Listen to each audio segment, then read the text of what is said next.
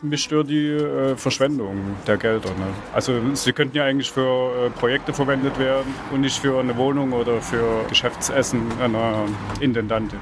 Es gab so viele Geldverschwendung, das sollte nicht passieren. Wenn wir sowas machen hier auf Arbeit, also wir würden einen nach dem anderen rausfliegen, also da ist nichts mit zurückgetreten. Es werden ja viele Sachen gemacht, äh, wo dann die Gelder für ausgegeben werden. Ne? Ob das immer so ist, nötig ist, weiß ich nicht. Müsste präsenter sein, ne? also öffentlicher. Wir haben Menschen auf der Straße gefragt, was sie vom öffentlich-rechtlichen Rundfunk halten. Besonders seit dem Skandal um die ehemalige Intendantin des RBB und ehemalige Vorsitzende der ARD, Patricia Schlesinger, scheint das Image der öffentlich-rechtlichen etwas angeknackst. Mittlerweile ermittelt die Generalstaatsanwaltschaft gegen Schlesinger. Der Vorwurf, ein teurer Umbau ihres Büros, mehrere private Dinnerpartys und ein Dienstwagen zum Sonderpreis. Das alles auf Kosten des RBB und damit auf Kosten der BeitragszahlerInnen. Wir fragen uns, wie steht es wirklich um das Vertrauen in den öffentlich-rechtlichen Rundfunk? Und wie kann dieses Vertrauen gestärkt werden? Mein Name ist Laralina Gödde. Hi. Zurück zum Thema.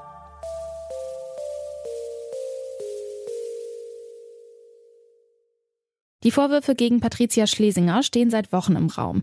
Der Skandal hat aber nicht nur Folgen für Schlesinger, sondern für alle, die beim RBB arbeiten. Dagmar Bettnarek ist die Vertretung der freien JournalistInnen beim RBB. Sie erzählt, dass ihre KollegInnen aktuell angefeindet werden.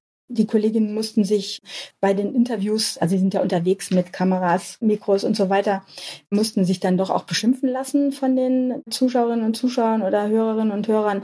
Und eine Kollegin, also das war, finde ich, so ein plakatives Beispiel, die hat, wollte einen Termin machen für ein Interview und da ist das schlichtweg abgelehnt worden und gesagt, nee, mit Ihnen rede ich gar nicht mehr. Also es war einfach gar kein Recherchetermin mehr möglich. Das ist natürlich dann absolut bitter ne, für die Einzelnen. Beim RBB wird nun alles daran gesetzt, das Ganze aufzuarbeiten.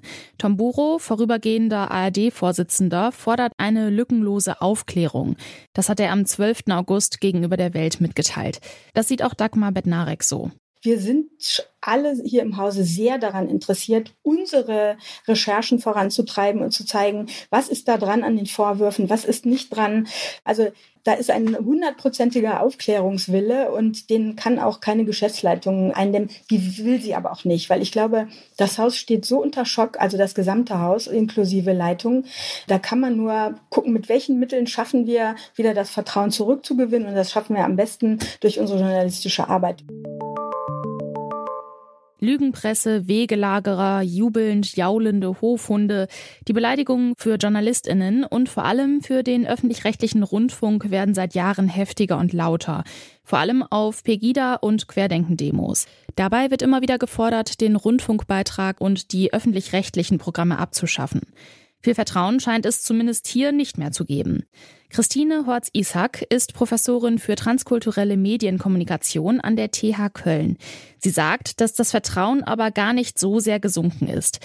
Ich habe sie deshalb gefragt, woher dieser falsche Eindruck kommt. Das liegt sicherlich an der Online-Debatte in Social Media. Hier nehmen sich kleine Gruppen, die allerdings sehr laut vorgehen, äh, stellen sich in erste Reihe und die kritisieren die öffentlich-rechtlichen Medien oder die bashen die sogar, die wollen die abschaffen.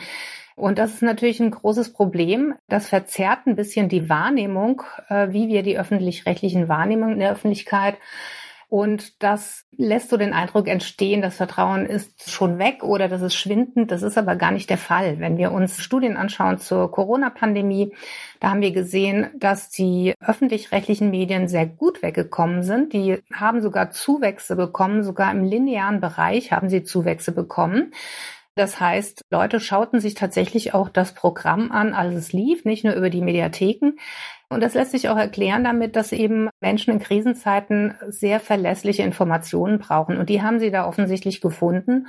Und folglich sind diese Sender in der Zuschauergunst gestiegen und auch das Vertrauen ist gestiegen. Jetzt macht der Skandal rund um Patricia Schlesinger und den RBB Schlagzeilen. Und da kann ja jetzt schon der Eindruck entstehen, dass so mein Geld, also mein Rundfunkbeitrag zum Fenster rausgeworfen wird und für irgendwelche Abendessen ausgegeben wird oder ähnliches.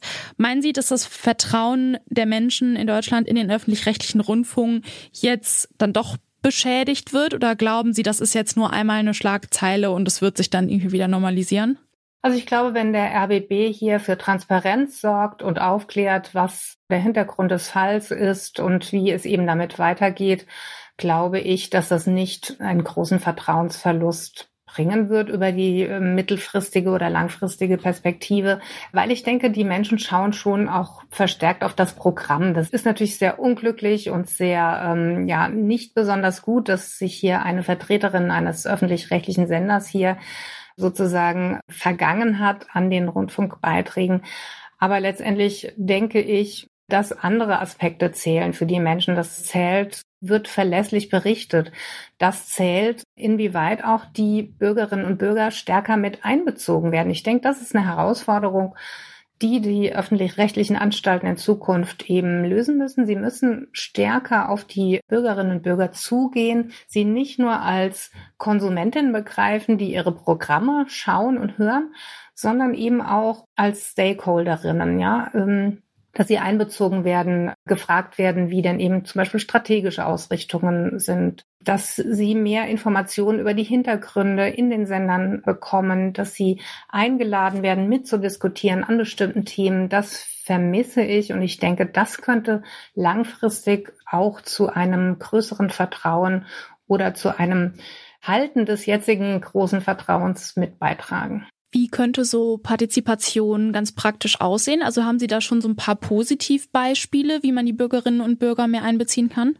Ja, also wir haben das im internationalen Vergleich, sehen wir das zum Beispiel in der BBC oder haben das dort gesehen. Die hatten eine Zeit lang einen Audience Council. Nun hat die konservative Regierung die BBC auch stark beschnitten. Das ist jetzt nicht mehr der Fall, aber das waren ganz normale Seherinnen und Hörerinnen, sage ich jetzt mal, die dann eingeladen wurden an runden Tischgesprächen und Diskussionen über bestimmte strategische Ausrichtungen des Senders, über Inhalte des Senders, ja. Und das wurde dann diese Diskussion oder Essenzen dieser Diskussion in die BBC getragen und hat dort auch dafür gesorgt, dass die Stimmen gehört wurden. Wir haben beispielsweise auch im WDR ein ganz positives Beispiel. Da wurden ja sieben Sitze im Rundfunkrat ausgeschrieben, zwei vom Rundfunkrat selber und fünf vom Land. Und dort konnten sich Bürgerinnen und Bürger, Vereine, äh, Gruppierungen bewerben um einen Sitz im Rundfunkrat. Und ich finde, das ist dann tatsächlich so eine wirkliche Partizipation, nochmal jenseits eines Mitdiskutieren lassens. Das finde ich sind ganz positive Beispiele. Man kann das natürlich auch niedrigschwellig machen durch solche Publikumsräte, wie wir es auch schon vorgeschlagen hatten.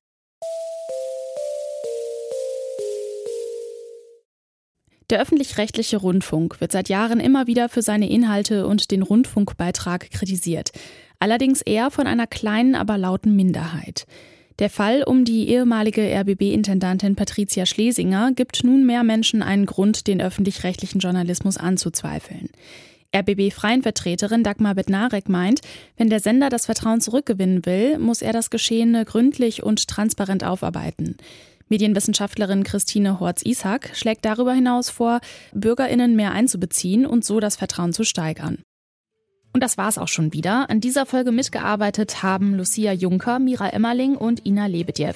Benjamin Zerdani hat sie produziert, Chefin vom Dienst war Alina Metz und ich bin Laralina Gödde. Tschüss.